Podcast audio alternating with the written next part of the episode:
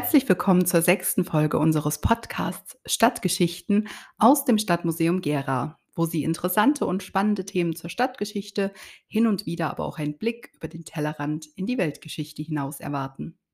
Wie in unserer letzten Folge angekündigt, beschäftigen wir uns heute mit dem Thema unserer aktuellen Sonderausstellung, die den Titel Musikinstrumente aus Gera trägt. Als Gesprächspartner habe ich heute Herrn Matthias Wagner, Sammlungsleiter des Hauses, an meiner Seite. Vor allem Textilproduktion, aber auch Maschinenbau und Elektrotechnik sind sicherlich die Worte, die einem einfallen, wenn man nach Industrien gefragt wird, die Gera geprägt haben. Dass auch der Bau von Musikinstrumenten ein wichtiger Industriezweig war, scheint heute fast vergessen. Deswegen wollen wir uns heute gemeinsam auf Spurensuche begeben. Eine der ersten und wichtigsten Instrumentenbauer war die Familie Friderizzi, die zunächst Orgeln und später auch Klaviere herstellte. Wer gründete die Firma denn und wie entwickelte sich diese? Ja, auch von meiner Seite hallo. Ähm, die Firma Friderizzi wurde gegründet durch Christian Ernst Friderizzi im Jahr 1737, zumindest hier in Gera. Er stammt aus äh, Merane und kommt dort bereits aus einer ähm, ja, Instrumentenbaufamilie, hat sich ähm, jetzt ein neues örtliches Betätigungsfeld gesucht und ähm, ist so nach Gera gekommen. Zunächst ähm, hat sich die Firma spezialisiert oder konzentriert auf den Orgelbau, hat daneben auch bereits Klaviere hergestellt, aber ähm, es ist deutlich zu merken in den ersten Jahrzehnten, dass Christian Ernst äh, und sein Bruder ähm, ja vor allem Orgeln produziert haben. Der Firmengründer Christian Ernst Friderizzi hat im Jahr 1745 ja auch eine neue Form des Flügels, den sogenannten Pyramidenflügel, erfunden. Ähm, wie konnte man denn nachweisen, dass gerade er der Erfinder dieses Musikinstruments war? Christian Ernst Friedrizi hat äh, unter anderem äh, ein Werbeblatt herausgebracht im Jahr 1745, ähm, auf dem dieser äh, Flügel, dieses Instrument vorgestellt wird und äh, in dem er schreibt, äh, er hat es verfertigt. Also es ist von ihm stammend sozusagen. Und äh, ja, die Fachwelt ist sich heute einig, dass diese Form eines Klavieres ähm, von den Gera Friedrichs ähm, erfunden wurde. Wie kann man denn, also die Zuhörer können sich ja unter dem Pyramidenflügel jetzt schlecht was vorstellen, den beschreiben. Was ist denn da das Besondere dran? Ja, also im Prinzip hat äh, Friedrizi äh, von einem ganz herkömmlichen Flügel den Resonanzboden, also in dem die Saiten gespannt sind, äh, nach oben geklappt. Und ähm, ja, dadurch ähm, hat das Instrument einige Veränderungen erfahren. Äh, unter anderem braucht es äh, zumindest auf der Grundfläche viel weniger Platz als ein Flügel. Geht natürlich äh, zu Lasten der Höhe. Also das Instrument ist äh, sehr hoch, ungefähr drei Meter. Und ähm, ja, das war wahrscheinlich auch ähm, der Schwachpunkt dieses Instrumentes, denke ich. Gibt es denn heute noch viele dieser Pyramidenflügel? Es sind drei Pyramidenflügel ähm, aus der Friederizi-Werkstatt bekannt. Der eine befindet sich im Germanischen Nationalmuseum, ein zweiter im Goethehaus in Frankfurt am Main und ein dritter im Musikinstrumentenmuseum in Brüssel in Belgien. Also nicht mehr viele vorhanden von diesem speziellen Musikinstrument, Genau, nennen wir es ja. mal. Was ich auch ganz spannend äh, finde, dass auf Instrumenten der Familie Friderizzi ja auch Johann Wolfgang von Goethe und Wolfgang Amadeus Mozart gespielt haben sollen. Stimmt das? Das ist tatsächlich so, aber man muss es ein kleines bisschen relativieren. ne? Die beiden haben als Kinder beziehungsweise Jugendliche auf den Instrumenten gespielt. Das waren Instrumente, die sich in ihren jeweiligen Elternhäusern äh, befanden. Und ähm, als erwachsene Menschen, ähm, erwachsene Personen, ähm, ja, haben sie dann natürlich auch auf ganz andere Instrumente von anderen Herstellern zurückgegriffen. Eine weitere spannende Geschichte umgibt ja auch eine kleine Hausorgel, die heute in Naples, Florida, also in den USA zu finden ist. Was hat es denn damit auf sich? Ja, die ähm, Hausorgel soll auch aus der Friederizi-Werkstatt stammen. Die ist auch signiert äh, mit dem Namenszug Friederizi. Diese Orgel befand sich in den 1920er Jahren noch hier in Deutschland, gar nicht weit weg von Gera, äh, in der Nähe von Zeitz. Ist irgendwie ja, in die USA gekommen. Ich habe zuerst vermutet, ähm, durch den Zweiten Weltkrieg. Vielleicht haben Soldaten einfach mitgenommen, aber so war es in dem Fall nicht. Ähm, wir haben dann herausbekommen, dass die Orgel ähm, bereits in den 30er Jahren zuerst nach England verkauft wurde und dann äh, weitergegangen ist in die USA. Ja, und ähm, ist natürlich besonders erfreulich für uns, dass sie von der Familie Friedrizi stammt. Aber auch da gibt es inzwischen ja, leise Zweifel. Ähm, das Instrument weist ähm, einige ältere Stilelemente auf und auch äh, die Technik, die verarbeitet ist, weist zum Teil auf die erste Hälfte des 17. Jahrhunderts. Also vermutlich ist das Instrument 100 Jahre älter als die Friederici-Werkstatt. Wahrscheinlich hat ähm, die Gera-Werkstatt das Instrument im 18. Jahrhundert dann nur mal einer Überholung oder, oder einer Restaurierung unterzogen. Den Sprung in das Industriezeitalter schaffte die Firma Frederici ja leider nicht, doch es gab andere Unternehmen, die sich zu großen Industriebetrieben mit mehreren hunderten Beschäftigten entwickelten. Darunter auch die Fabrik Wilhelm Späte. Welche Instrumente wurden denn dort produziert? Ähm, das ist gar nicht ein Einsatz zu sagen. Also ähm, die Firma hat sich wirklich von einer ganz kleinen Werkstatt hochgearbeitet und ähm, ja, hat zuerst ähm, Tischdrehorgeln hergestellt und ähm, Mundharmonikas und Handharmonikas und ähm, ist mit diesen Instrumenten ja schon groß geworden, muss man sagen. Das war dann in den 1870er Jahren schon ein Großbetrieb in Gera kam dann aber in eine Krise in den 1880ern, ähm, eine Krise, die ganz Deutschland betraf, äh, durch äh, preiswerte Importe, vor allem aus den USA.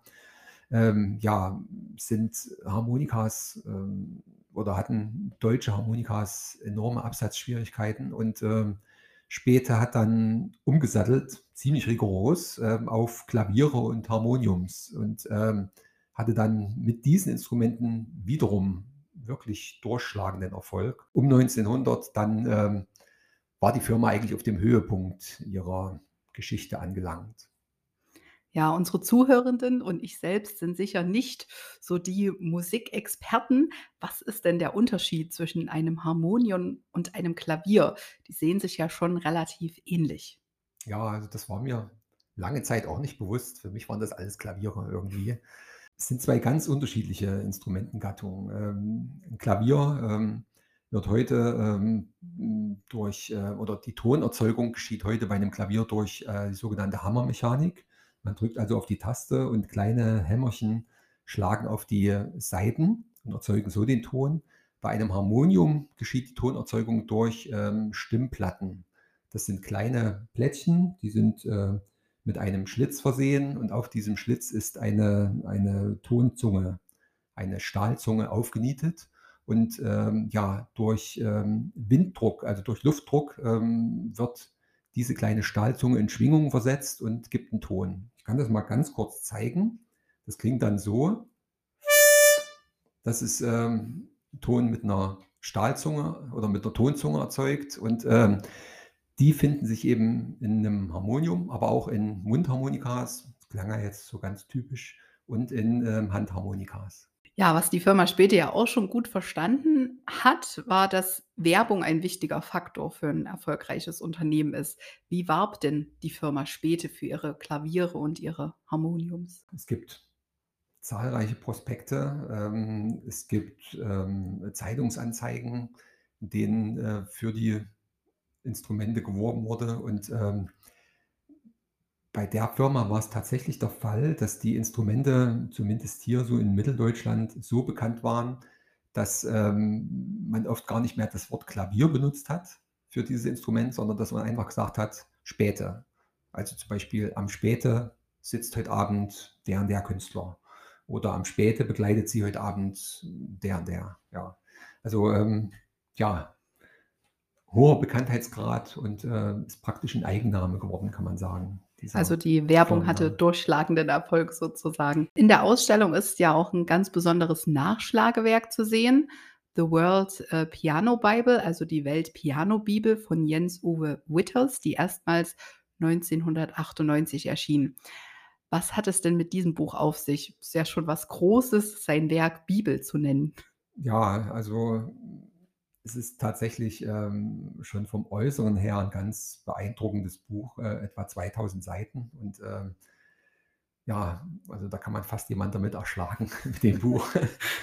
Sind wirklich weltweit meiner Meinung nach ähm, alle äh, ähm, Klavierfirmen vorhanden, die jemals existiert haben. Und ähm, das Ganze ist das Werk mehr oder weniger eines Einzelnen. Ähm, der Autor ist Deutsch-Amerikaner und hat da wahrscheinlich jahrzehntelang dran gearbeitet. Und ähm, daher, ja, äh, muss man im Detail dann auch immer ein bisschen vorsichtig sein. Also es sind, äh, bietet wertvolle Hinweise auf Firmen, die es vor Ort gab, aber ähm, bei den einzelnen Firmenangaben haben sich doch da und dort Fehler eingeschlichen. Aber trotzdem, dessen ungeachtet, ein beeindruckendes Werk. Auch die Herstellung von Harmonikas hat eine lange Tradition hier in Gera. 1829 wurde das Akkordeon ja in Wien patentiert und wir haben hier in Gera ein bemerkenswert frühes Beispiel für die Produktion von Akkordeons. Wer hat denn die Produktion hier angetrieben als Erster? Ja, das war die Firma Heinrich Wagner und ab 1836 haben die äh, Instrumente hier verkauft, zunächst aus Wien bezogen, also Akkordeons, und haben dann aber wenige Jahre später selber angefangen, ähm, Akkordeons zu produzieren und sind damit wirklich ein extrem frühes Beispiel äh, in Deutschland. Müsste man mal noch genauer untersuchen. Vielleicht ist es sogar so, dass er der erste Hersteller von Akkordeons in Deutschland gewesen ist. Ja, und ähm, die Stückzahlen aus den 1860er, 70er Jahren, die waren enorm. Das, äh, die Firma hat ähm, auch Mundharmonikas produziert. Ähm, das sind äh, Millionen Stücke pro Jahr gewesen. Und auch Akkordeons waren es 100.000 bis 300.000 pro Jahr. In meinen Augen ja extrem hohe Angaben, die vielleicht auch nochmal genauer untersucht werden müssten. Am bekanntesten in der Akkordeonherstellung ist aber sicherlich die Firma Buttstedt. Diese avancierte ja zu einem der größten Hersteller von Akkordeons in Thüringen. Wie wurde die Firma denn so erfolgreich? Ja, das hängt auch ein bisschen mit, ähm, dem Weltmarkt zusammen. Ähm, ich hatte es ja schon gesagt, in den 1880er Jahren, ähm, ist die Akkordeonproduktion in 'ne tiefe Krise gerutscht. Ähm, das hat letztendlich auch die Firma Heinrich Wagner nicht überlebt. Aber, ähm, Anfang des 20. Jahrhunderts, ähm, ging es wieder aufwärts. Akkordeon wurde wieder beliebter, wurde gerne gespielt.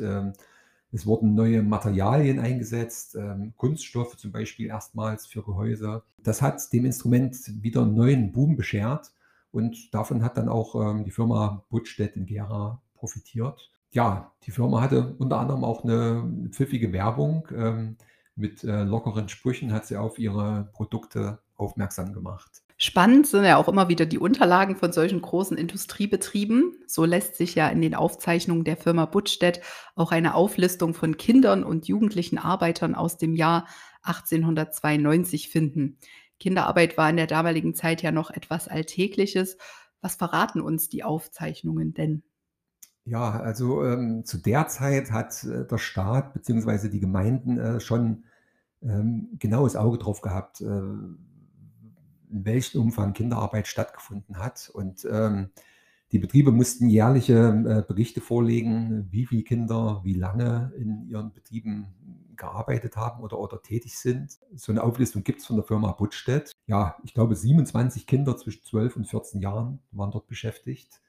Allerdings nur halbtags, also vormittags waren die in der Schule und ab Nachmittag um eins bis, ähm, glaube ich, 19 Uhr waren die dort noch beschäftigt ähm, mit Pausen zwischendurch. Das war auch geregelt. Ja, es war also nicht so, dass die von früh bis spät äh, ohne Unterlass mit äh, Peitschenhieben ausgebeutet wurden. Aber andererseits aus heutiger Sicht ähm, ist es schon extrem ungewohnt, was damals stattgefunden hat. Ja. Neben dem Musikinstrumentenbau entstanden ja auch einige Zulieferbetriebe, die Zubehör für Musikinstrumente herstellten.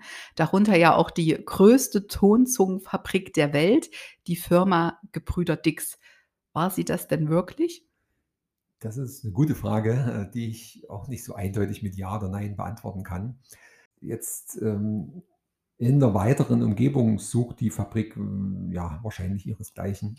Aber, ähm, ja, es tatsächlich die größte größte Tonzungenproduzent der Welt war, ja, da müsste man wahrscheinlich intensive Untersuchungen anstellen, um das behaupten zu können. Aber, ähm, letztendlich war das eine Vermarktungsstrategie der Firma und, ähm, die der Firma auch niemand übel genommen hat, denke ich mir. Ja, also ob die Firma wirklich der größte Hersteller war, bleibt also noch ungewiss. Aber zumindest kann das Stadtmuseum Gera von sich behaupten, mit größter Wahrscheinlichkeit das weltweit größte Modell einer solchen zu besitzen. Dieses wurde extra für die Sonderausstellung vom Museumstechniker Sebastian Wienefeld hergestellt. Neben der Herstellung von Stimmplatten wurden in Gera-Langenberg ja auch Klaviaturen gefertigt. Wann entstand denn dieser Zulieferbetrieb und wie lange hatte er Bestand?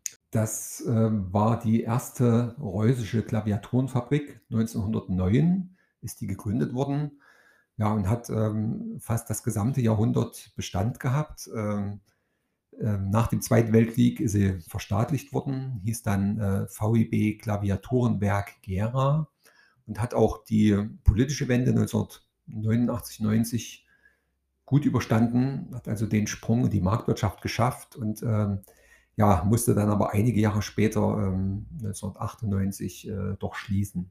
Und, äh, produziert wurden, ähm, wie der Name sagt, Klaviaturen. Das ist also die Tastatur für, ähm, Klaviere, für Harmoniums. Das eben in einer Zeit der weitgehenden Spezialisierung. Also auch die Klavierbaufirmen haben in diesem Zeitraum nicht mehr komplett alles selber hergestellt, sondern eben, ja, Einzelteile für ihre Instrumente, äh, aus anderen Betrieben bezogen. Es ist ja nicht das erste Mal, dass Musikinstrumente aus Gera ausgestellt werden. Es gab ja dafür sogar einst ein eigens eingerichtetes Musikinstrumentenmuseum. Was wissen wir denn darüber? Ja, das war, ähm, in der Gera Orangerie beheimatet und, ähm, zwar in den der Nachkriegszeit, also von 1947 bis 1953. Ja, hat eben die Tradition des, äh, Musiklebens und, äh, des Theaters in Gera vorgestellt. War also direkt 'ne 'ne eigene Einrichtung, Institution für dieses Thema.